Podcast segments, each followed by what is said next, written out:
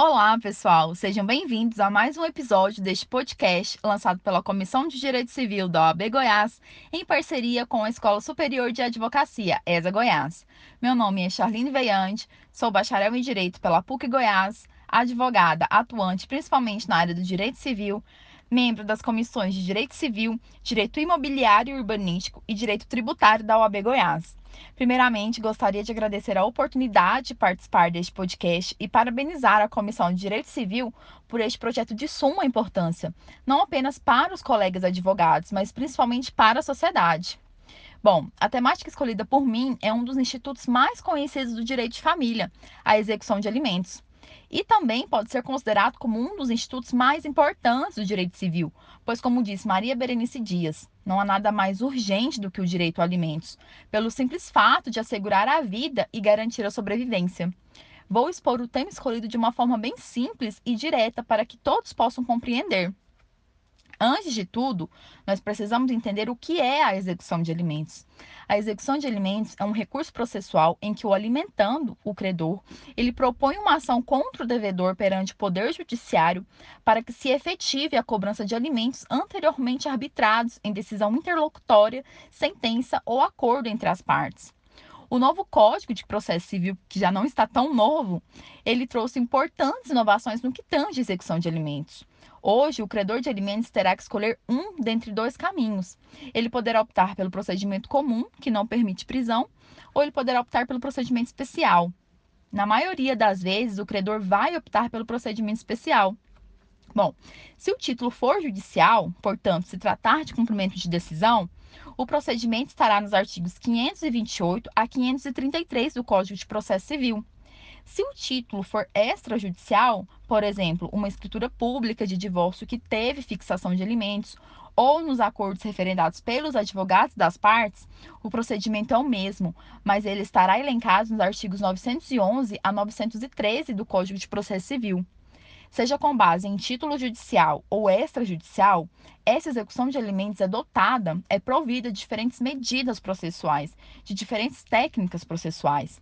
Então, hoje nós temos dois procedimentos. O comum, eu posso ir pelo procedimento comum, que não permite prisão, ou eu posso ir pelo procedimento especial, onde teremos diferentes medidas processuais, como a prisão, desconto, a penhora e outras medidas que estaremos vendo logo mais caberá ao credor escolher quais das medidas ele deseja, quais das técnicas processuais é mais eficiente no caso concreto. Por exemplo, pode chegar um cliente e falar o seguinte: Olha, doutora, o devedor tem emprego fixo. Então, neste caso, talvez pode ser que a técnica de desconto seja mais eficiente, desconto em folha de pagamento da importância da prestação alimentícia. Por quê?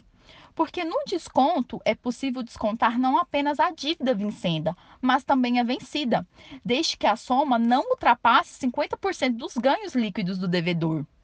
Vale lembrar que, apesar do salário ser empenhorável, a restrição não existe em se tratando de dívida alimentar.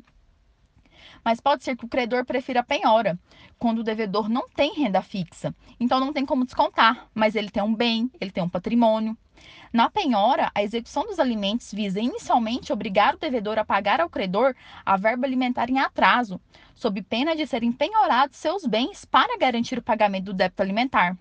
Então, confirmada a existência da dívida e o não pagamento da pensão alimentícia atrasada, o devedor poderá ter seus bens penhorados para garantir que o credor receba o que lhe é devido.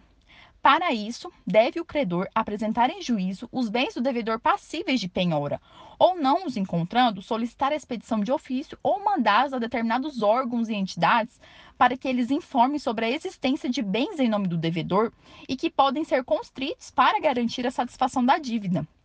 A penhora de bens do devedor para garantir o pagamento da dívida da pensão alimentícia muitas vezes é demorado e acaba frustrando o credor que necessita dos alimentos para sobreviver. Então, muitas vezes, o credor vai optar pela prisão. Normalmente, se utiliza a prisão quando o devedor não tem emprego para realizar o desconto, não tem patrimônio nem bem de família para sofrer uma penhora. Então, o jeito é utilizar a prisão, que tem natureza coercitiva e não punitiva. E vale destacar essa natureza coercitiva da prisão, porque o pagamento da dívida importa na imediata soltura do devedor, justamente porque esta prisão tem natureza coercitiva. Então, com o pagamento da dívida, ela atinge seu objetivo. E essa prisão será cumprida em regime fechado, devendo o preso, devedor, ficar separado dos presos comuns. Ao lado dessas três medidas processuais, o CPC nos dá algumas técnicas auxiliares, algumas medidas de apoio, como a inserção do nome do devedor no SPC e Serasa e o protesto. Mas o que eu quero realmente destacar neste podcast é o artigo 139, inciso 4 do CPC, que é um dispositivo de suma importância. Eu vou ler o artigo e depois eu vou comentar. Ele dispõe o seguinte: o juiz dirigirá o processo conforme as disposições deste Código, incumbindo-lhe, inciso 4, determinar todas as medidas indutivas, coercitivas, mandamentais ou subrogatórias necessárias para assegurar o cumprimento de ordem judicial, inclusive nas ações que tenham por objeto prestação pecuniária. O artigo mencionado expressamente indica que as medidas de apoio para a execução de alimentos não são taxativas, elas são meramente exemplificativas.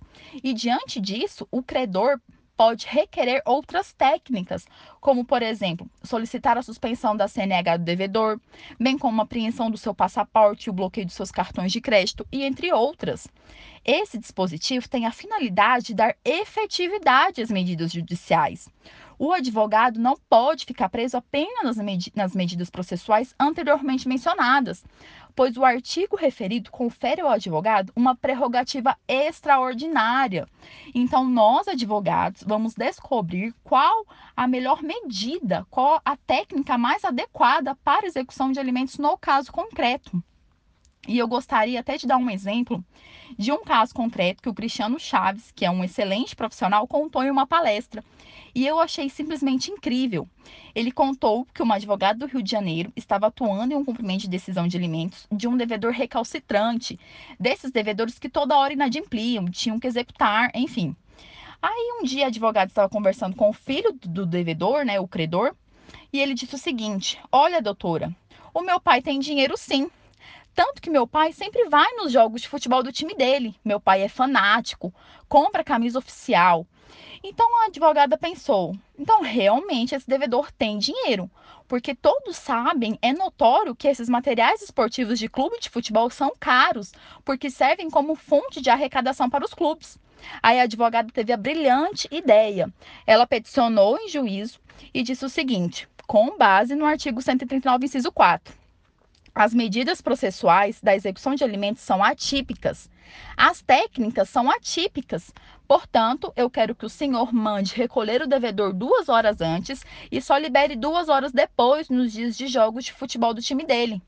Moral da história: o pedido da advogada, deferido pelo juiz, inviabilizava o devedor de assistir os jogos de futebol do time dele, porque ele não conseguia ir para o estádio e também não conseguia assistir pela TV, na medida em que ele teria que ir para, para a delegacia. E a advogada contou que foi necessário apenas um recolhimento, ele nunca mais inadimpliu. Então, a advogada encontrou qual era a tutela específica para aquele devedor. Essa, essa medida se mostrou a mais adequada neste caso, mais que qualquer outra. Então, essas medidas atípicas visam dar efetividade às pretensões do exequente e são de suma importância, porque abrem um precedente ímpar para que os credores possam inovar nos seus pedidos, cujo intuito é receber de alguma forma o valor da pensão alimentícia que lhe é devido. É o advogado, no caso concreto, que vai descobrir qual a medida de apoio mais adequada. O importante é que o CPC nos deu o artigo 139, inciso 4, para dizer que as medidas não são taxativas. E eu até brinco neste caso que eu falo assim: o céu é o limite, né? Mas é claro que a proporcionalidade deve estar presente nos pedidos criativos a serem formulados, assim como nas decisões tomadas, não podendo extrapolar os limites da razoabilidade. Com o passar do tempo, outras medidas judiciais atípicas e criativas surgirão, e a possibilidade do credor receber aquilo que lhe é devido certamente será ampliada. Diante dessa nova permissa legal, quem ganha é o exequente credor dos alimentos, que necessita dos mesmos para sobreviver, além do próprio judiciário, que dá uma resposta efetiva às suas próprias ordens. Então, agora, no procedimento especial para executar o crédito alimentício, eu posso prender, penhorar, descontar, inserir o nome no SPC e Serasa, protestar além das medidas atípicas, ou seja, não se pode negar que a execução de alimentos ficou bem dotada de mecanismos que buscam a efetividade. O CPC conferiu todas as prerrogativas ao credor. Ele só terá que escolher a mais adequada e o momento que ele vai exercer cada uma. Agora eu queria falar um pouquinho sobre a prisão do devedor de alimentos na pandemia. Como que ficou, né? Nós estamos vivendo em um novo contexto diante da pandemia, né? A pandemia ainda é um fato global a que todos estamos sujeitos, não havendo ainda uma previsão segura de imunização em massa. Com isso, como que a prisão, como que fica a prisão no caso dos devedores inadimplentes de alimentos? A necessidade de distanciamento social fez com que o Conselho Nacional de Justiça, ainda em março, recomendasse a colocação em prisão domiciliar das pessoas presas por dívida alimentícia. Nessa mesma linha, a Lei 14.010 de 2020, que implanta o regime jurídico transitório durante a pandemia, estabeleceu em seu artigo 15 que até o dia 30 de outubro de 2020, as prisões civis de devedores de alimentos devem ser cumpridas em regime domiciliar, que tem por objetivo reduzir riscos de que as infecções por Covid-19 se espalhem com maior velocidade, sobretudo no sistema prisional, comprometendo a integridade e a saúde de todos. A determinação de cumprimento da prisão em regime domiciliar dá ensejo a, no mínimo, dois questionamentos importantes. A primeira questão diz respeito à ineficiência da medida. Ao manter o preso em casa, como fica o objetivo de fazê-lo adquirir a dívida alimentar? Nessa nova configuração, a prisão não se afigura suficientemente coercitiva, porque cumprir essa prisão em regime domiciliar, domiciliar é violar sua natureza coercitiva. O segundo questionamento refere-se ao problema da temporariedade do artigo 15 da Lei 14.010 de 2020, já que, segundo tal regra, a prisão domiciliar seria modalidade de adoção exclusiva pelo magistrado até 30 de outubro, a partir desta data, estará o devedor de alimentos sujeito à prisão em regime fechado? Ou deverá o magistrado, em obediência à recomendação 62 do CNJ, continuar empregando o regime domiciliar ao decreto de prisão? Apesar da falta de disposição legal desde 30 de outubro, os magistrados brasileiros podem estender o emprego da modalidade domiciliar à prisão do devedor de alimentos, com fundamento na já mencionada Recomendação 62 de 2020 do CNJ, que teve sua vigência prorrogada por mais 180 dias pela Recomendação 78 de 2020 do CNJ, ante a subsistência da crise sanitária e da permanência dos motivos que justificaram a sua edição. De todo modo, ao menos até surgirem condições seguras para contornar os efeitos sanitários da pandemia, o regime fechado não parece ser a modalidade adequada para o cumprimento de prisão do devedor de alimentos. Diante de tal cenário, o mais prudente nestas relações seria a busca consensual entre as partes envolvidas com o fim de solucionar o litígio. Faltando vontade em resolver da melhor forma possível, deverá ser invocado o Poder Judiciário para se manifestar, que deverá agir com muita cautela. A criatividade para buscar novas técnicas executivas decididamente segue sendo desafiada no contexto pandêmico. Bom, pessoal, é isso. Espero ter contribuído de alguma forma para o conhecimento de todos. Agradeço novamente a oportunidade e um grande abraço.